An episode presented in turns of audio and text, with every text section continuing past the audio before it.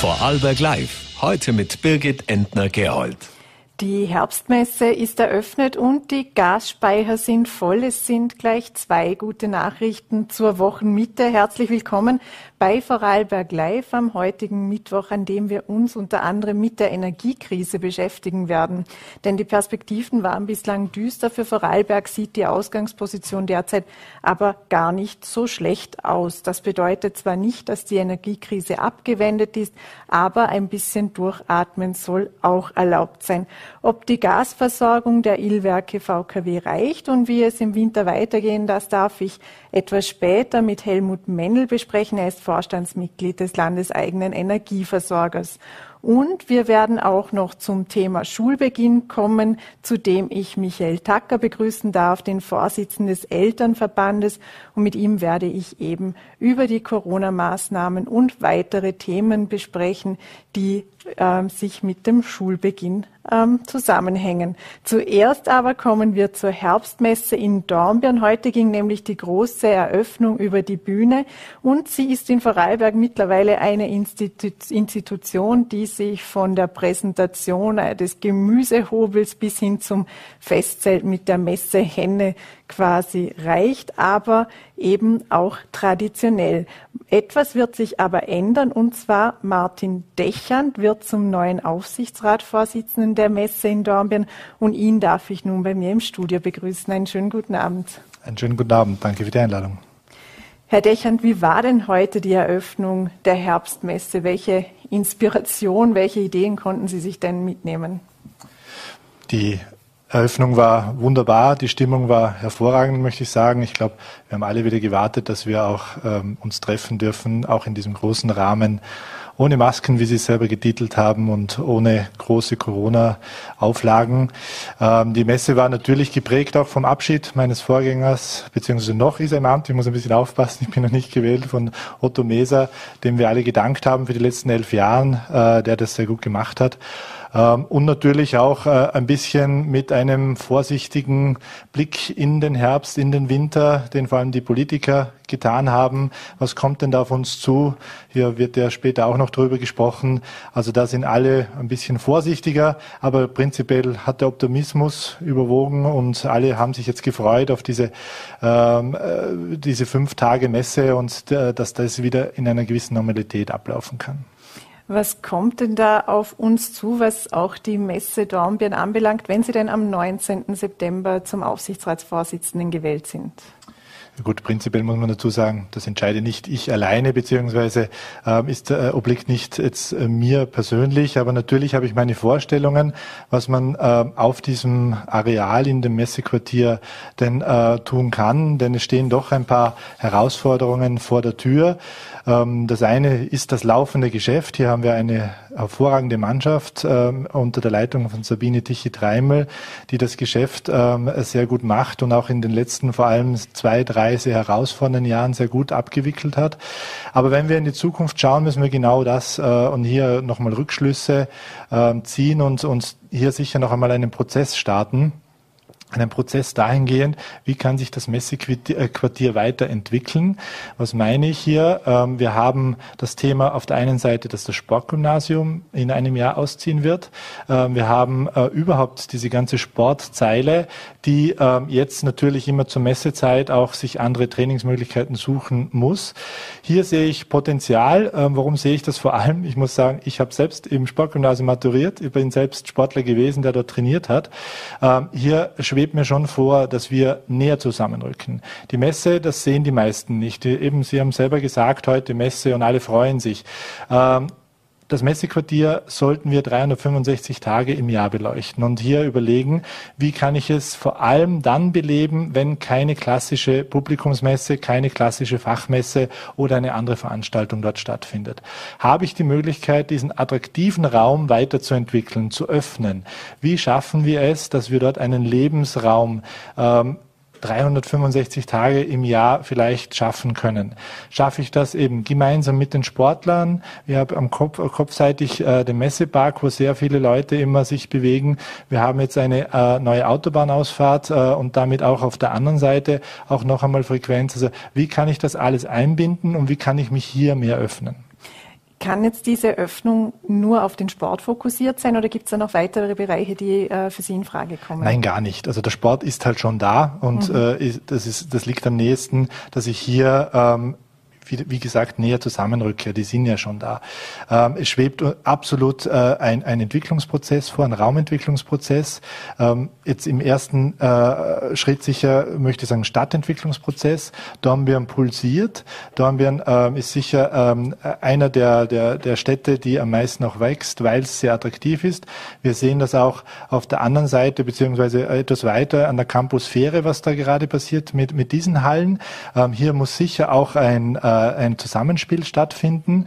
Wie kann eine Entwicklung zum Beispiel in der Campusphäre gemeinsam mit dem Messequartier äh, erfolgen? Ähm, was, wie kann voneinander gelernt werden oder auch partizipiert werden? Wie können wir hier zusammenarbeiten?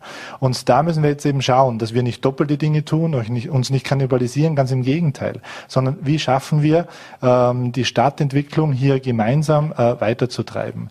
Aber natürlich bitte kein Kirchturmdenken, äh, nicht nur in Dornbirn denken. Äh, wir haben äh, prinzipiell den Bodenseeraum anzuschauen, wir haben Vorarlberg anzuschauen, dass wir uns hier abstimmen. Hier bin ich auch schon in den Gesprächen, auch mit den anderen Kongressanbietern äh, bzw. Veranstaltungsanbietern, dass hier nicht äh, gegeneinander, sondern miteinander gearbeitet wird, im Sinne eben von Vorarlberg und im Sinne des Bodenseeraums. Das wäre interessanterweise auch eine meiner Fragen dann gewesen, äh, ob Sie sich als direkte Konkurrenz dann zum Beispiel auch zur Messe Friedrichshafen sehen. Weil wenn wir das Programm in Friedrichs, Friedrichshafen uns anschauen, da passiert sehr viel. Da gibt es von der Pferdemesse über die Motorradmesse, über die Fruchtmesse ja sehr, sehr viel Angebot äh, im Vergleich jetzt zu Dornbirn. Ähm, ist das eine Konkurrenz oder kann man sich davon was abschauen? Kann man sich davon auch äh, Programm quasi abholen? Was geht da? Also hier möchte ich ein Umdenken ähm, vorschlagen beziehungsweise ein Umdenken einleiten. Ähm, die Frage geht ganz klar in Richtung Programm und ähm, welche Messen biete ich auf, der, äh, auf diesem Areal an. Das ist nur ein, eine Säule. Die muss ich absolut anschauen und die kann ich Ihnen auch beantworten. Ähm, Sabine Tichy-Dreimel und ihr Team entwickeln gerade wunderbare neue Formate wie eine neue Outdoor-Messe die da kommen wird oder eine neue äh, Messe mit der Landwirtschaft zusammen. Äh, das sind gute Formate, die auch zu uns ins Land passen, äh, die sind perfekt, die haben Potenzial. Aber wichtig ist mir, dass wir eben nicht nur die Messen anschauen, sondern eben, wie können wir dieses attraktive Areal weiterentwickeln und öffnen.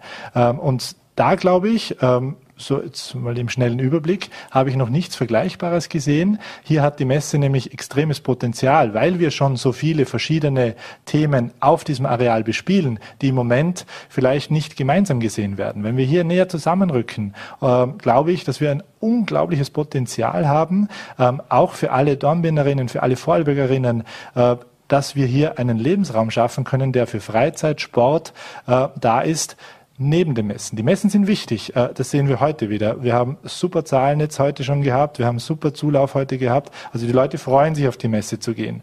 Aber eben bieten wir doch diesen Raum auch außerhalb der Messezeiten an. Das wäre spannend. Wenn wir die Messe Dornbirn uns betrachten, zur Frühjahrsmesse kamen ja 35.000 Menschen. In der Herbstmesse im Vorjahr waren es äh, circa genauso viele. Was wäre denn für die aktuelle Messe eine realistische Erwartung? Also ganz ehrlich, ich möchte hier nicht mit Zahlen irgendwie äh, kommen und Erwartungen ähm, heben oder senken, zumal ich mich da gar nicht in Verantwortung sehe. Vielleicht noch nicht, also äh, vor allem das ist operatives Geschäft. Ich glaube, es geht um Stimmung, es geht um äh, Emotionen. Also gerade die Herbstmesse ist äh, eines der emotionalsten Events, die wir in Vorarlberg haben. Es wird diskutiert äh, so viel wie über keine andere Veranstaltung. Ähm, eben brauchen wir ein Messehändchen, brauchen wir eine Wirtschaftshalle, brauchen wir den erwähnten berühmten Krauthobel äh, oder brauchen wir die Autoshow oder eine Leistungsschau des Bundesheers dort? Das reden die Leute gerne. Ich glaube, diese Funktion ist auch wichtig. Die Messe ist Marktplatz, die Messe ist Kommunikationsplatz. Jetzt umso mehr, äh, gerade in der Zeit, äh, in Zeiten von Digitalisierung, hier kommen die Leute zusammen und reden nicht nur auf der Messe, auch daheim darüber. Das ist schön, dass wir hier äh, so quasi einen, einen Herd, einen Kommunikationsherd haben. Mhm. Es ist ja doch so, dass eben, dass man noch nicht auf dem Niveau von vor der Corona-Zeit zurück ist. Wenn Sie jetzt da, es waren 2019 bei der Frühjahrsmesse zum Beispiel 61.500 Besucher. Wenn Sie jetzt eben als Fachmann, der Sie sind im Bereich Werbung und Marktkommunikation, äh, die Messe als Kunde hätten, was wäre denn, äh, was wären Ihre Ratschläge, was die Messe denn auch tun sollte? Das wäre jetzt wieder die Frage, was ist wirklich die, äh, die Aufgabe? Will ich eine Messe möglichst bis zum Anschlag ausreizen, dass möglichst viele Besucher kommen oder schaue ich es mir prinzipiell wirtschaftlich an?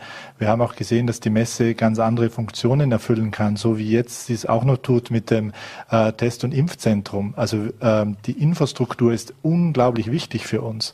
Ähm, aber wenn ich jetzt raten muss, wie bekomme ich mehr Personen oder mehr Besucher zu einer klassischen Publikumsmesse, äh, dann glaube ich, macht die Messe einen sehr, sehr guten Job und ist quasi der beste Experte selbst. Ähm, verständlich, dass die Zahlen zurückgegangen sind, weil einfach die Auflagen oder die Hürden, die Messe zu besuchen, etwas höher waren. Aktuell glaube ich, dass äh, ich bin jetzt einfach optimistisch, dass es schon realistisch ist, dass man wieder auf ähnliche Zahlen zurückkommt, wie man vor der Pandemie war. Ich traue mich sogar zu behaupten, dass die Messe einen höheren Stellenwert mittlerweile hat wie vor der Pandemie, weil dieses Treffen wieder so gewünscht ist, weil diese Treffpunkte wieder gesucht werden. Also ich nehme jetzt nur beispielhaft oder exemplarisch den heutigen Tag her. Die Stimmung war da äh, wirklich, wirklich sehr gut. Und auch die Besucherzahlen, die wir jetzt äh, heute schon haben, äh, zeigen in so eine Richtung. Welche Rolle spielt denn dabei das Wirtschaftszelt? Das ist ja ein bisschen ruhiger geworden in den vergangenen Jahren. Heuer soll es denn doch wieder ein bisschen mehr rund gehen dürfen. Welche Rolle spielt denn das Zelt eben für, für die Besucher und auch für den Erfolg der Messe? Also das Wirtschaftszelt bildet genau auch mit das ab, so wie wir Vorarlbergerinnen sind. Ähm, extrem unterschiedliche Angebote, unterschiedliche Zielgruppen. Ähm, von der Blasmusik eben über Rock, Pop ist unterschiedlich, wird halt jetzt musikalisch auch was geboten. Ähm, ob ich an die Bar mich äh, stellen will oder eben auf einen äh, Biertisch setzen oder eben ob ich es ein bisschen feiner haben will, ähm, probiert man möglichst viel abzudecken. Ich glaube, da ist wieder wichtig, ähm, ich will mich treffen. Äh, es gibt eben diese, diese Hotspots wieder, äh, die dann auch das Wirtschaftszelt sein können. Äh, ich bin selbst gespannt, wie das heute Abend ausschaut, Donnerstag, Freitag, Samstagabend. Ab 18 Uhr ist immer gratis Eintritt. Das soll ein zusätzlicher Anreiz sein, wie in den letzten Jahren, dass die Leute kommen und sich wieder treffen. Aber ich glaube, es wird gesucht und es wird sehr erfolgreich sein. Vielleicht noch als letzte Frage eben, wenn Sie denn am 19. September zum Aufsichtsratsvorsitzenden gewählt sind, was wird denn sozusagen Ihre erste Amtshandlung, was werden die ersten Amtshandlungen quasi sein? Die erste Amtshandlung hat schon begonnen. Das ist Zuhören. Zuhören, verstehen, äh, wertschätzen äh, von dem, was da ist und dann gemeinsam mit dem kompetenten Team überlegen, wie komme ich einen Schritt weiter und wie kann es in die Zukunft gehen. Ich maße mir nicht an, eben äh, gescheiter oder, oder, oder besser da äh, zu sein zu wollen, wie die, wie die Leute, die das jetzt eigentlich seit Jahren machen. Also ich glaube, das Zauberwort ist wirklich zuhören, verstehen und dann äh, gemeinsam einen weiteren Schritt setzen. Das ist mein Konzept, äh, so wie ich es prinzipiell ansetze. Ähm, darum kann ich jetzt nicht sagen, das wird die erste Maßnahme sein, weil die werden wir gemeinsam im Team setzen. Martin Dechern, dann danke sehr herzlich für Ihren Besuch, auch zum Auftakt des Messestarts und äh, wünsche alles Gute. Vielen Dank für die Einladung. Und die Energiekrise betrifft uns alle, doch inmitten verschiedener Schreckensmeldungen gibt es auch positive Nachrichten. Zum Beispiel eben, dass die Ilwerke VKW einen zweiten Gasspeicher schon fast voll befüllt haben. Zu jubeln, zu viel jubeln sollte man aber trotzdem nicht. Das warnt der Landesrat Daniel Zadra, denn man sollte sich auch für schwierige Zeiten noch einen Notgroschen aufbewahren. Das heißt, die Gasspeicher jetzt nicht wieder über den Winter Winter ganz leeren. Was es aber nun bedeutet, vorübergehend, dass die Gasspeicher voll sind, unter anderem darüber darf ich mit Helmut Mendel sprechen, dem Vorstandsmitglied der Ilwerke VKW. Einen schönen guten Abend. Schönen Abend und vielen Dank für die Einladung. Herr Mendel, die Ilwerke VKW befüllen bereits ihren zweiten Gasspeicher, das zweite Speicherfeld sozusagen der Seven Fields äh, im Grenzgebiet von Oberösterreich und Salzburg. Die sind jetzt zu 98 Prozent voll. Das heißt, es stehen insgesamt 700 Gigawattstunden für Vorarlberg zur Verfügung. Das ist eine Zahl, unter der sich vielleicht viele nur wenig vorstellen können. Können Sie uns da vielleicht ein bisschen Einblick geben, wie viel vom Verbrauch in Vorarlberg wird denn jetzt damit gedeckt und für wen? Ja, äh, es ist so, dass wir äh, nach dem Überfall auf die Ukraine natürlich in die Situation kamen, dass gerade am Gasmarkt äh, der Handel sehr, sehr schwierig geworden ist. Und wir auch äh, Schwierigkeiten hatten, zum Beispiel Gas für den kommenden Winter oder auch für das Jahr 23, 24 zu beschaffen am Terminmarkt. Und äh, wir haben dann äh, uns entschieden, einen Gasspeicher von der Firma Rack äh, zu kaufen für drei Jahre und diesen Speicher zu befüllen über den Sommer. Und das wird so gemacht, dass wir am Spotmarkt tagtäglich einkaufen, natürlich zu den Spotmarktpreisen. Das hat am 1. Juni begonnen und wir haben ein Speicherlos in eben, wie Sie sagten, in Seven Fields erworben 500 GWH, das ist ein Teil, der einem dann zusteht und das Gas, das man dort einspeichert, ist dann unser Eigentum, dass wir dann natürlich tagtäglich das gekaufte Gas am Spotmarkt auch bezahlen müssen. Und äh, wir haben dieses äh, Gas begann, begonnen einzuspeichern und wir haben vor einigen Wochen mit der RAG Gespräche aufgenommen, um diesen Gasspeicher noch einmal um eine Scheibe von 200 GWH eben auf die von Ihnen genannten 700 GWH erweitern zu können und haben dann auch die Speicherung fortgesetzt und sind mittlerweile, und ich bin sehr froh darüber, bei ja, knapp 700 GWH angelangt. Die restlichen äh, knapp 20 GWH werden wir noch bis zum Ende dieses Monats füllen, aber natürlich mit einer sehr geringen Leistung. Also wir sind eigentlich quasi in unserem Speicher voll. Ich bin da auch sehr froh darum. Äh, das gibt einfach Sicherheit für den kommenden Winter. Äh, wir haben einen Teil natürlich für den Bedarf des nächsten Winters am Terminmarkt schon letztes Jahr und auch schon vorletztes Jahr eingekauft. Und insgesamt haben wir mit dem, was wir für den kommenden Winter eingekauft haben und jetzt eingespeichert haben, eine Volldeckung erreicht. Heißt diese Volldeckung, dass es eben diese für die privaten Haushalte gibt oder eben auch für die Betriebe und vor allem eben auch für die Industrie, die ja doch teilweise noch sehr gasintensiv arbeitet? Wir haben hier natürlich alles abgedeckt für unsere Haushaltskunden, für die Gewerbekunden, aber auch für Industriekunden, die bei uns schon Gas äh, zugekauft haben und bestellt haben. Die Industriekunden können ja Gas, aber auch beim Strom bis zu drei Jahre in die Zukunft mit den aktuellen äh, Terminmarktpreisen bei uns einkaufen. Natürlich diejenigen, die schon vor zwei Jahren Gas für den kommenden Winter eingekauft haben, für ihren Bedarf, haben wir natürlich vor zwei Jahren zu sehr niedrigen Preisen für sie gedeckt. Und diejenigen, die natürlich später äh, beschafft haben, die sind dann jetzt einfach ja, letztes Jahr oder jetzt im Laufe dieses Jahres dazugekommen mit diesen Mengen, die Sie bei uns verbindlich bestellt haben. Gibt es auch noch Betriebe, die noch sehr kurzfristig äh, Gas beschaffen müssen, die Sie damit nicht abdecken können mit Ihrem Angebot? Es gibt natürlich Betriebe, die noch nicht vollständig gedeckt sind. Äh, dort müsste dann im Extremfall das dann am Spotmarkt gedeckt werden. Äh, das gibt es sehr wohl. Äh, da gibt es einfach unterschiedliche Strategien der Unternehmen. Die einen beschaffen Strom und Gas sehr langfristig. Die sind jetzt in einem absoluten Vorteil. Die haben sehr günstige Preise auf das kommende Jahr oder jetzt aktuell äh, oder auch für den nächsten Winter. Oder es gibt welche, die haben einfach als Strategie sehr kurzfristige Beschaffung. Dort sind natürlich die Situationen bezüglich der Preise ja wirklich, ja, fast schon, da muss man wirklich sagen, dramatisch. Wer hat nun den Gasspeicher und den Einkauf bezahlt. Geht das alles aus dem Budget der Illwerke VKW oder gab es auch Unterstützung aus öffentlichen Geldern? Nein, wir haben diesen Gasspeicher. Natürlich muss man da tagtäglich natürlich das eingekaufte Gas bezahlen und da reden wir dann schon von äh, anständigen Summen. Äh, da geht es dann in einzelnen Tagen, abhängig von den Spotmarktpreisen, reden wir da von zwei Millionen Euro pro Tag und äh, das summiert sich dann wirklich erheblich. Äh, das konnten wir aus eigener Kraft stemmen. Äh, das ist auch gut so. Als Unternehmen sind wir auch äh, entsprechend ausgestattet. Es ist so, dass wir auch am deutschen Markt mit unseren Speicher- und Pumpspeicherkraftwerken nicht nur letztes Jahr, sondern auch heuer eigentlich sehr gut verdienen. Der Regelenergiemarkt hat sich letztes Jahr im Frühjahr erholt und davon haben wir im Ergebnis des letzten Jahres profitiert und das äh, läuft auch weiter und das versetzt uns auch in die Lage, sowas wie zum Beispiel diesen Gasspeicher zu füllen und das auch aus eigenen, eigener Kraft bewerkstelligen zu können. Sie haben die äh, Spotmarktpreise angesprochen. Also wir hatten berichtet, dass für die 500 äh, Gigawattstunden, also für den ersten Gasspeicher quasi sozusagen rund 100 Millionen Euro notwendig waren. Wie viel sind das denn für die, für die Erweiterung? Ja, das, äh, wir kommen auf etwas über 120 Millionen Euro insgesamt. Äh, es ist so, dass äh, wir am 1. Juni, wie ich gesagt habe, begonnen haben einzuspeichern. Damals war das Popmarktpreis bei 80 Euro pro Megawattstunde. Natürlich in, in, den vergangenen Jahren, also vor zwei Jahren, lag der Preis bei 20 Euro. Also das war damals schon 80 Euro hoch. Das war schon also während des Ukraine-Kriegs, aber am 1. Juni.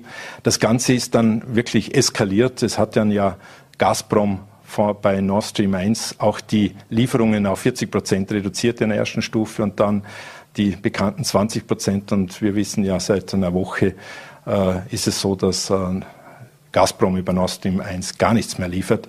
Und das hat eigentlich, äh, ist eigentlich eskaliert. Die Preise sind am Spotmarkt dann bis zu einem Maximalwert äh, etwa gegen Ende August auf 320 Euro hochgegangen. Ich bin sehr froh, dass wir äh, damals am 1. Juni die Entscheidung getroffen haben, mit maximaler Leistung einzuspeichern. Wir konnten dann noch die 80 Euro natürlich mit voller Kraft auch äh, quasi in den Speicher bringen. Und das, äh, das war gut so. Wir haben dafür auch etwas mehr bezahlt, damit wir Höheleistung bekommen. Und ich bin froh, dass wir das auch so bewerkstelligt haben. Prüfen Sie nun auch, ob es noch weitere Speichermöglichkeiten gibt oder sagen Sie, mit diesen äh, 700 finden Sie das auslangen? Wir sind damit eigentlich sehr, sehr gut äh, mhm. abgedeckt. Ich würde sagen, wir haben damit äh, wirklich vorgesorgt. Äh, wir haben damit für die Gasversorgung einen sehr guten Stand erreicht. Man muss wissen, es gibt natürlich auch noch von staatlicher Seite eine strategische Reserve. Und diese strategische Reserve ist eigentlich auch äh, für Vorarlberg und Tirol äh, vorgesehen, eben auch in einem Speicher äh, an der Grenze Oberösterreich-Salzburg. Und vielleicht zur Erklärung, was ist so ein Speicher? Da kann man sich, glaube ich, sehr schwer was darunter vorstellen. In Bereich Oberösterreich-Salzburg am Grenzgebiet zu Bayern gibt es äh, Erdgaslagerstätten, die eigentlich sehr, sehr gut äh, nach oben abgedichtet sind. Und diese Erdgaslagerstätten hat man nur zu einem Teil ausgefördert und befüllt sie jetzt wieder. Also das sind quasi natürliche Gasspeicher, frühere Gaslagerstätten, die heute als Speicher genutzt werden. Und vielleicht noch eine Erklärung. Äh, in Österreich gibt es eigentlich sehr große Gasspeicher, die können einen ganzen Jahresbedarf abdecken. Diese sind jetzt mittlerweile bei 68 Prozent gefüllt. Äh, in Deutschland äh, sind die Speichervolumen größer, aber können etwa 20 Prozent des Jahresbedarfs in Deutschland decken. Also wir sind hier in Österreich in einer sehr guten Situation mit diesen Speichern eben im Osten Österreichs. Und ich glaube, es war gute, eine gute Entscheidung, hier in die Einspeicherung einzusteigen und damit auch eine möglichst hohe Absicherung für Vorarlberg zu erreichen. Die Speicher sind ja an das deutsche Netz angebunden, was für Vorarlberg besonders wichtig ist, weil so eben dann das Gas äh, erst nach Vorarlberg kommt. Es gibt ja jetzt einmal eine politische Absichtserklärung zwischen äh, Deutschland und Österreich, dass eben die Gasleitungen offen bleiben. Glauben Sie, dass es hier noch möglicherweise auch zu Problemen kommen könnte, was die Gaslieferungen anbelangt, eben die Nutzung der Pipelines in Deutschland?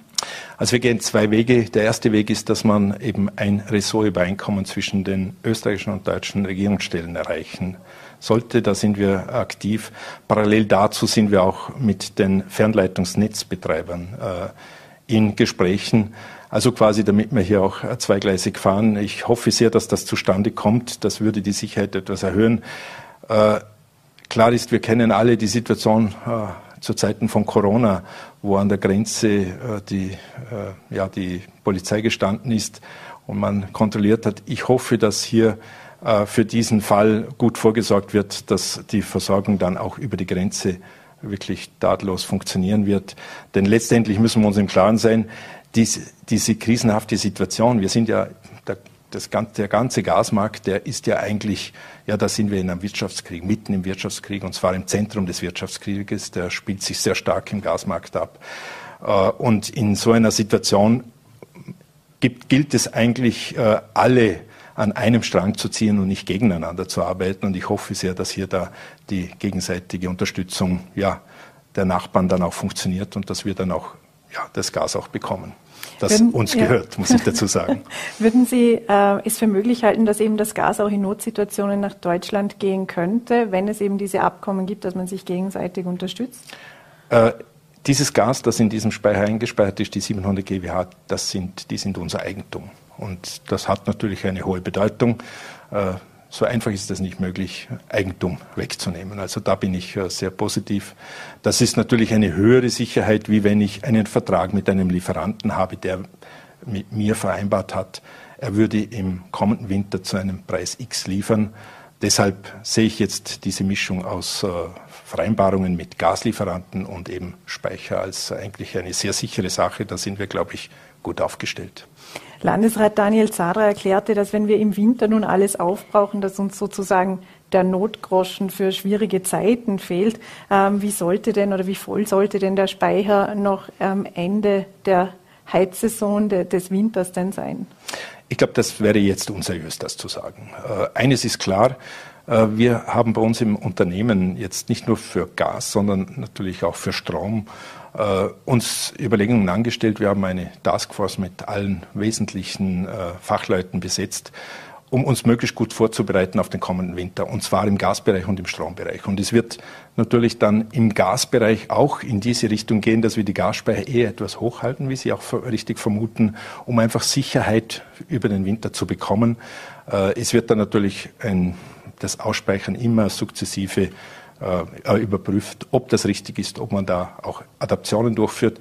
Gleiches gilt auch für unsere äh, Speicher im Strombereich. Wir haben ja drei große Saisonspeicher, den Lünersee, den größten, den Silfrettersee und den äh, Kopsee. Und auch dort äh, werden wir entsprechende äh, Maßnahmen setzen, um ja, Sicherheit zu generieren, Sicher Versorgungssicherheit für Vorarlberg. Und das, äh, das geht natürlich weiter. Das geht auch darin, dass wir natürlich bei unseren Kraftwerksanlagen überprüfen, die Verfügbarkeit, äh, was können wir eigentlich noch im Vorfeld alles machen, damit die ja, Verfügbarkeit möglichst hoch ist. Aber Sie würden jetzt sagen, dass der Winter so oder die kalte Jahreszeit nun so vollgesichert, abgesichert ist? Ja, hundertprozentige Sicherheit gibt es natürlich in einer mhm. Situation, in der wir uns befinden, nicht. Ich bin überzeugt, wir haben uns eigentlich äh, bestmöglich vorbereitet und äh, das war unser Ziel und ich glaube, mit dem, was wir beschafft haben am Terminmarkt, was wir eingespeichert haben, haben wir im Gasbereich eine sehr gute Situation. Vielleicht lassen Sie mich noch ein Thema ansprechen, nämlich äh, es ist immer ein Thema von Angebot und Nachfrage, ob das Ganze im Winter funktioniert. Und ein Thema, glaube ich, das uns alle betrifft, ist äh, das Thema Energiesparen. Und das möchte ich ganz äh, aktiv ansprechen. Das betrifft Strom und Gas. Ich glaube, da äh, sind wir alle gefordert und äh, wir werden uns, und wir sind derzeit eine Aktion auch vorzubereiten, eine äh, Energiesparaktion, wo wir dann auch Kunden belohnen, Kunden, die auch Einsparungen treffen, dass die dann auch dafür bares Geld bekommen. Also dass wir da auch Anreize setzen, dass Kunden Gas und Strom einsparen. Für die Kunden und Kundinnen wird ist ja der 31. März sozusagen ein magisches Datum oder vielleicht wird der 1. April dann auch weniger magisch, weil bis 31. März sind jetzt einmal die Preise, die Strompreise so gesichert, wie sie sind. Können Sie jetzt schon vorhersagen, was denn in etwa ab 1. April geschehen wird mit unseren Rechnungen? Da muss man eines sagen, es hat heute ja die Regierung veröffentlicht, die Strompreisbremse. Äh, es ist so, dass diese Strompreisbremse äh, so aufgebaut ist, dass für 2900 Kilowattstunden Verbrauch bis dahin ein Preis von 10 Cent wirkt im Energieteil. Also der Energieteil ist da betroffen. Und bei uns sind aktuell die Preise knapp unter 10 Cent. Also bei uns wirkt auch über 2900 Kilowattstunden natürlich dieser Deckel nicht. Wie Sie gesagt haben, bis 31.03. Es ist nicht seriös zu sagen, wie das dann ab 1. April sein wird. Eines ist klar, es gehen natürlich, die Preise äh, sind massiv nach oben gegangen. Die Kunden profitieren bei uns davon, dass wir einen Durchrechnungszeitraum von drei Jahren haben. Äh, die Änderung geht natürlich mit den Großhandelspreisen, aber durch die Durchrechnung von drei Jahren ist das sehr gedämpft und äh, deshalb haben wir auch jetzt Preise in Vorarlberg, also unsere Kunden in Vorarlberg, die weit unter Preisen anderer liegen. Zum Beispiel in Niederösterreich liegt der Preis beim zweieinhalbfachen. Dort wirkt die Strompreisbremse natürlich sofort. Ich denke, die Strompreisbremse wird bei uns ab 1. April wirken. Und da können wir sagen, ja, dann wird diese 10 Cent für die äh, 2900 Kilowattstunden auch bei uns äh, wirksam werden. Also dort haben wir dann natürlich eine, ja, eine Vergleichmäßigung. Also das, damit werden Anstiege massiv gedämpft ab 1. April auch bei uns. Ähm, auf EU-Ebene wird nun noch, weil, weil das Thema auch noch wichtig ist, da, das Merit-Order-Prinzip diskutiert, also jenes Prinzip, das derzeit den Strompreis treibt, da der Strompreis an den Gaspreis gekoppelt ist. Hat, die VKW, haben die Ilwerke VKW in der Vergangenheit damit viel verdient oder wie viel haben Sie denn heuer damit verdient? Na, das Merit-Order-Prinzip ist nicht irgendeine Besonderheit des Strommarktes oder Gasmarktes. Das ist eine eine grundlegende volkswirtschaftliche Marktsituation, die bei allen Commodities wirkt. Das ist, äh, es ist aber so, dass natürlich wir, ich habe schon erwähnt, in diesem Wirtschaftskrieg um Gas, da sind die Preise, die Gaspreise jenseits jeder, ja, jeder ja, Vorstellungskraft, jedenfalls vor einem Jahr war es so, gestiegen und haben natürlich äh, auch die Preise am Strommarkt mitgezogen. Es gibt ja kommenden Freitag äh, den Ministerrat äh, der Energieminister in Brüssel und die überlegen, ob man das Merit-Order-System ändern kann in diese Richtung, dass quasi ein anderer Preis als wie der Gleichgewichtspreis, der sich zwischen Angebot und Nachfrage einstellt, äh, verwendet wird, dass man irgendeinen Preis darunter festlegt. Jetzt muss ich natürlich diejenigen, die höhere Grenzpreise haben und angeboten haben, natürlich entschädigen. Es würde dann künstlich ein niedriger Preis festgelegt. Äh, das äh, muss man natürlich genau überlegen. Das könnte natürlich Effekte auslösen, die man nicht will. Äh, aber wir sind jetzt in einer absoluten, ja, außerordentlichen Situation. Ich würde es fast als Notsituation sehen. Und da muss man auch derartige Überlegungen anstellen, ob man auch in den Markt eingreifen kann. Das muss man aber natürlich auf europäischer Ebene machen, weil am Strommarkt wird am um 12 Uhr ein jeden Tages für den nächsten Tag jede einzelne Stunde und zwar für ganz Europa auktioniert. Und es kann da nur in dieser Auktion quasi eingegriffen werden. Da wird genauso der Preis für Frankreich wie für Deutschland wie für Österreich festgelegt. Und solche Eingriffe müssen, das muss man klar sagen, äh, sinnvollerweise muss man die auch nur temporär machen, also die müssen zeitlich begrenzt sein. Welche Folgen hätten das denn für die Ilwerke VKW? Die Produktionskosten sind ja im Grunde nicht gestiegen, die Preise, zu denen auch verkauft wird, zum Beispiel aus Süddeutschland, sehr wohl eben aufgrund dieses Prinzips. Da wurde ja schon einiges in die Kassen gespielt. Also vielleicht das richtig zu stellen, das Merit-Order-Prinzip hat in der Vergangenheit, also vor fünf Jahren, zu extrem niedrigen Preisen geführt, die unterhalb unserer Erzeugungskosten der Wasserkraft lag. Das ist der Markt. Wir mussten dem natürlich auch folgen, auch in unseren Kundenpreisen eins zu eins. Und jetzt ist das Ganze übergeschossen in die andere Richtung. Und eines ist äh, sicher klar, wir verdienen derzeit am deutschen Regelenergiemarkt. Da werden nämlich genau diese Schwankungen, nämlich der, der Ausgleich zwischen Verbrauch und Erzeugung in jeder Sekunde quasi bewerkstelligt und das ist die höchstwertige Energie, die hat jetzt nichts mit diesem Auktionsmechanismus der Meritorder zu tun, sondern das ist eine, eine Energie, die die Übertragungsnetzbetreiber für den ganz äh, sekundgenauen Ausgleich benötigen und den schreiben sie aus. Der Preis hat sich vor eineinhalb Jahren begonnen zu erholen und auf dem Markt äh, haben wir eigentlich unser Ergebnis letztes Jahr erreicht. Wir haben im Endkundenmarkt, das muss ich auch ganz klar sagen, äh, kein positives Ergebnis erreicht und werden das auch heuer nicht erreichen. Helmut Mendel, ich danke Ihnen sehr herzlich für Ihre Zeit und für die Erklärungen hier. Sehr gerne. Danke für die Einladung. Dankeschön. Und am Montag beginnt für über 54.500 Kinder und Jugendliche die Schule. Auch mehr als 6.700 Lehrpersonen kehren aus der Sommerpause sozusagen zurück. Es soll ein Schuljahr wie früher werden, sagt Bildungslandesrätin Barbara Schöbi-Fink. Und Michael Dacker, mit ihm darf ich nun besprechen, was aus Sicht der Elternvertreter denn für den Schulstart wichtig ist. Einen schönen guten Abend. Schönen guten Abend. Danke, dass ich hier sein darf. Herr Dacker, Schule wie früher. Das heißt, es wird quasi keine Einschränkungen mehr geben aufgrund der noch immer laufenden Pandemie. War es an der Zeit, dass man quasi nun alle Regeln aufhebt, also dass es weder eine Maskenpflicht noch eine Testpflicht gibt? Es ist sicher das Wichtigste, dass der Schulstart so normal wie möglich, so wie es vor drei Jahren war, erfolgen kann. Man sollte aber doch nicht alle Vorsichtsmaßnahmen über Bord werfen. Also eine gewisse, ein gewisses Bewusstsein, dass ja Corona noch nicht weg ist, sondern dass es immer noch äh, kursiert, sollte bestehen. Daher die Freiwilligkeit der Test- und der Maskenpflicht sicher zu begrüßen und äh, wenn's, wenn geht natürlich keine Masken und auch keine Testungen, wenn nicht notwendig. Es ist ja auch so, dass äh, diskutiert wird, dass infizierte Schülerinnen und Schüler, aber auch Lehrer, äh, Lehrerinnen und Lehrer an die Schulen dürfen, wenn sie symptomlos sind.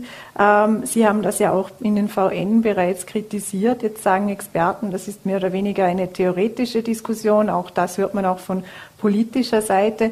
Glauben Sie denn, dass diese Regelung, dass es diese dann überhaupt braucht? Es ist ähm, eine, eine schwierige Situation, weil wenn ich als Lehrperson der Einzige bin, der eine Maske trägt, dann steche ich aus dem ganzen Lehrerkollegium heraus und man sieht mir an, ich bin positiv. Also rein von der Psychologie her schlecht. Für einen Schüler, eine Schülerin ist genau das Gleiche der Fall. Sozusagen, ich bin positiv, ich bin in der Schule, aber alle sehen es mir an. Also rein dieser Druck, der da entsteht, der ist sicher nicht zu begrüßen. Von dem her sollte es so sein, dass wenn man positiv ist, dass man zu Hause bleibt. Das ist eigentlich ganz klar, weil nur aus rein medizintechnischer Sicht diese Regelungen zu sehen, ist relativ einfach, aber es gibt die psychologische Sicht, es gibt das, was damit, was da bei den Menschen ausgelöst wird. Wie könnte man denn da noch Druck rausnehmen, auch auf anderer Seite? Könnte man da auch ein, ein umgekehrtes Distance Learning sozusagen denken? Das ist eine Idee, die bei uns schon seit einiger Zeit kursiert. Wir hatten ja das Distance Learning, wo die Schüler zu Hause waren und die, und die Lehrperson aus der Schule oder von zu Hause unterrichtet hat. Wenn jetzt eine Lehrperson positiv ist, aber keine Symptome hat, also eigentlich arbeitsfähig ist, könnte diese Lehrperson ja von zu Hause aus die Klasse unterrichten, über die digitalen Medien, über die digitalen Endgeräte. Das wäre ja eigentlich im Umkehrschluss eine ganz einfache Lösung, wo auch sozusagen der Lehrermangel oder der Ausfall einer Lehrperson nicht zum Tragen käme. Es hat ja ähm, vor kurzem ein Bildungsgipfel stattgefunden, an dem Elternvertreter teilgenommen haben, aber auch Schülervertreter und Lehrervertreter. Ähm, hat, fühlen Sie sich bei solchen Gipfeln denn ausreichend gehört oder gibt es noch Ideen, Vorschläge, die Sie hätten, die auch für das kommende Schuljahr umgesetzt werden sollten? Ideen und Vorschläge gibt es viele. So ein Bildungsgipfel ist natürlich in einem klar abgesteckten Rahmen, auch zeitlich begrenzt. Aber unsere Vorschläge bringen wir direkt mit unserem Schulpartnerschaftsgipfel, der regelmäßig vom Landeselternverband organisiert wird, zu den Schülern und auch zu den Lehrpersonen. Also wir haben da den direkten Austausch im kleinen Rahmen mit den äh, Schülervertreterinnen und mit den Lehrervertreterinnen. Und da gibt's die ehrliche, offene Diskussion, wo wir als Eltern sehen, was ist wirklich tatsächlich am ich wollte sagen am Markt, also in der Schule los. Was sind wirklich die Themen, die die Lehrer und die Schüler betreffen? Und da können wir uns dann sehr schnell und sehr direkt austauschen und da auch mögliche Maßnahmen diskutieren. Die Vertretung der Schülerinnen und Schüler warnte unter anderem äh, auch bei uns in, bei VN im Gespräch vor der Teuerung. Wird diese für die Eltern und für deren Kinder ausreichend ausgeglichen? Weil man merkt ja jetzt kurz vor Schulbeginn, dass doch alles teurer geworden ist, wenn man die ersten Stifte, Hefte oder was auch immer kauft? Ja, der Ausgleich erfolgt ein bisschen über die Familienbeihilfe. Da gibt es ja im September bzw. im August immer eine erhöhte Zahlung. Aber es sind die Eltern auf alle Fälle sehr stark betroffen. Gerade wenn man mehrere schulpflichtige Kinder hat, da sind die Ausgaben schon enorm. Nicht nur beim Start der Schule für die, für die ganze Ausrüstung, sondern auch, dann auch während der Schule. Es wird alles teurer. Natürlich wäre ein Ausgleich wünschenswert, aber in der Form ist er noch nicht genug, sagen wir es mal so. Wäre da eine Einmalzahlung nochmals notwendig oder grundsätzlich andere Förderungen? Ähm, da muss man ein bisschen schauen, welche Familien betrifft es wirklich. Und es betrifft sehr viele Familien. Es gibt nur wenige, die eigentlich da wenig Sorgen haben. Also eine Einmalzahlung würde auf alle Fälle helfen, aber ähm, eine Erhöhung der Familienbeihilfe oder vielleicht auch ähm, die Verminderung, zum Beispiel kostenlose Freifahrt, äh, hier Angebote sich überlegen, das würde auf alle Fälle auch ein, ein Thema sein, das helfen würde. Ein großes Thema für viele Schülerinnen und Schüler ist auch die Nachhilfe. Gibt es denn ausreichend leistbaren Zugang für alle, die es brauchen? Also am besten wäre, wenn man keine Nachhilfe benötigen würde. Leider ist es in den letzten Jahren immer mehr geworden. Da gibt es verschiedene Gründe, woran das liegt. Ähm, natürlich ist es schwer und es tut's weh, wenn man für die Nachhilfe Geld ausgeben muss. Die meisten der Nachhilfe anbietenden Unternehmen sind privatwirtschaftlich, das heißt, die stellen ihre Tarife nach Angebot und Marktfrage und äh, da muss man sich danach orientieren. Aber wie gesagt, wenn wir keine Nachhilfe oder viel weniger Nachhilfe benötigen würden, dann wäre allen eigentlich am meisten geholfen. Wie könnte man dann dazu kommen? Also wo, wo hakt es denn im Schulsystem, dass es so viel oder einen steigenden Bedarf an Nachhilfe gibt? Also ich habe schon ein paar Mal gesagt, lasst die Schulen arbeiten. Lasst sie nicht, überfordert sie nicht durch überbordende Administration, sondern lasst die Schulen arbeiten. Das heißt, wir müssen nicht mit jeder Regierung glauben, das Schulsystem neu erfinden zu müssen. Es gibt sehr viele Menschen, die genau wissen, was sie tun. Und wenn man die das tun ließe, dann würde auch sozusagen viel mehr beim Schüler ankommen, als jetzt, wo einfach wieder absehbar ist, dass Listen geschrieben werden müssen, die zeitgerecht eingereicht, werden müssen, das hat alles an der Schule nichts verloren. Also die Schule in Ruhe lassen, Schule arbeiten lassen und die Experten, die ja dort sind, einfach ihr Bestes geben für die Schüler. Wir haben jetzt auch schon öfters und mehrfach vom Personalmangel an den Schulen gehört und jetzt ebenso, dass zwei Kleinschulen, eben die in Wald am Arlberg und in Patennen schließen mussten aufgrund fehlendes Personal, fehlendem Personal. Wie wichtig wäre denn grundsätzlich der Erhalt von Kleinschulen? Äh, der ist aus meiner Sicht, aus der Sicht des Landeselternverbandes natürlich sehr wichtig, weil die Kleinschulen decken doch auch Bedürfnisse in den jeweiligen Gemeinden ab. Wenn jetzt diese Schulen schließen, bedeutet das viel längere Schulwege, viel mehr Aufwand für die Eltern, für die Familien, natürlich auch höhere Kosten. Also es wird eigentlich ein ganzes Gefüge dadurch äh, zerstört, weil leider diese Schulen schließen mussten. Es wird ja auch immer schwieriger, Lehrerinnen und Lehrer zu finden. Ähm, wie sehr sind denn mittlerweile auch Eltern oder Elternvertreter insbesondere in die Suche von Lehrpersonen involviert? Ähm, aus meiner Sicht ist mir nichts bekannt, dass da äh, äh, Elternvertreter involviert werden. Vielleicht machen es einige oder einige Eltern aus Eigeninitiative. Wenn man die beiden äh, Schulen, die wir gerade die kleinen Schulen, die wir vorher hatten, äh, sieht, die haben nicht einmal einen Elternverein. Das heißt, da könnte der Landeselternverband leichter helfen, wenn wenn es dort einen Elternverein gäbe. Aber nichtsdestotrotz, die betroffenen Eltern können sich jederzeit gerne auch an den Landeselternverband wenden und wir stehen mit Rat und Tat zur Seite.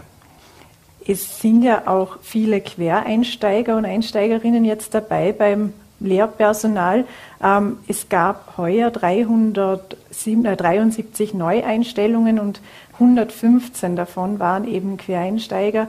Ähm, wie sehen Sie das Thema Quereinstieg in die Schule? Ist es ausreichend, wenn jemand eine Fachausbildung hat und diese dann während dem Schuljahr um eine pädagogische Ausbildung erweitern kann? Also ich denke, wenn sich jemand bereit erklärt, in das Schulgeschehen als Quereinsteiger einzusteigen, dann bringt er schon sehr viel mit. Der, die Person kommt aus der Praxis. Das heißt, sie hat viele Jahre lang in der Praxis gearbeitet und kann dieses praktische Wissen sehr gut an die Schülerinnen und Schüler weitergeben. Dass da natürlich kein oder nicht sehr viel pädagogisches Wissen vorhanden ist, davon kann man ausgehen. Da gibt es ja das Angebot an der PH, da sind die Quereinsteiger ja schon eingeschrieben und erhalten diese pädagogische Ausbildung. Aber ich denke, wenn ich als Quereinsteiger einem Schüler, einer Schülerin mein praktisches Wissen vermitteln kann, ist da vielleicht oft sogar viel mehr und viel mehr Positives drin, als wenn ich strikt nach dem Lehrbuch vorgehe. Was ein weiteres Thema ist, ist ja auch die digitale Bildung. Schülerinnen und Schüler erhalten ja nun ab der fünften Schulstufe äh, Laptops oder Tablets und äh, Eltern müssen maximal 25 Prozent des äh, Preises davon tragen, könnte es hier einerseits noch eine weitere Entlastung benötigen. Andererseits ist es gut, dass eben dieser Schritt getan wurde, dass eben die Schülerinnen und Schüler auch ausgestattet werden. Die Ausstattung ist gut, aber es sollte ein Gesamtpaket sein. Zum einen beginnt jetzt das Schulfach digitale Bildung, aber äh, nur digitale Endgeräte ohne Inhalte, ohne die Pädagogen, die das auch vermitteln können, ohne die Eltern, die da auch einbezogen werden, weil es heißt ja nicht, wenn ich das Tablet habe, dass ich dann sofort damit umgehen kann. Also es muss ein Gesamtpaket sein. Da ist die Ausstattung mit den digitalen Geräten auf alle Fälle ein erster Schritt, aber es fehlt sozusagen das Gesamtpaket. Noch wird jetzt langsam besser durch die, das Schulfach digitale Bildung. Was wäre denn für dieses Gesamtpaket notwendig, auch, auch aus Elternsicht? Da sind wir wieder bei der Praxis. Es gibt viele Praktiker, die da sicher ihr Wissen sehr gut und sehr schnell einbringen könnten. Oftmals sind ja auch die Jugendlichen schon sehr weit mit ihrem Know-how. Also da könnte man in Workshops, in, im Teamteaching, in Gruppenarbeiten, im Zusammenschluss von, von mehreren äh, Jahrgängen könnte man sicher da sehr viel und sehr schnell erreichen, nicht mit, nur mit einem einmaligen, mit einer einmaligen Stunde pro Woche digitale Bildung. Was wünschen Sie sich denn vielleicht abschließend für dieses kommende Schuljahr besonders? Was ist denn aus Sicht der Elternvertreter besonders wichtig? Also wir wünschen uns, dass wir das äh, in Corona-Geschehen nicht nur auf die Krankheit reduzieren, wir wünschen uns, dass man den Menschen sieht, dass man, den, die, dass man die psychologischen Bedürfnisse der Schülerinnen und Schüler, aber auch der Lehrerinnen und Lehrer berücksichtigt. Leider wurde ja die, die Schulpsychologie wieder zurückgefahren. Wir wünschen uns auch, dass mehr Achtsamkeit, mehr Resilienz ins Bewusstsein kommt. Nicht äh, sozusagen, wir funktionieren, sondern wir sind Menschen, wir bringen uns ein, wir haben Spaß an der Sache und es geht uns in der Gemeinschaft gut. Michael Dacker, dann hoffe ich, dass Ihre Wünsche in Erfüllung gehen und danke Ihnen sehr herzlich für den Besuch im Studio. Vielen Dank.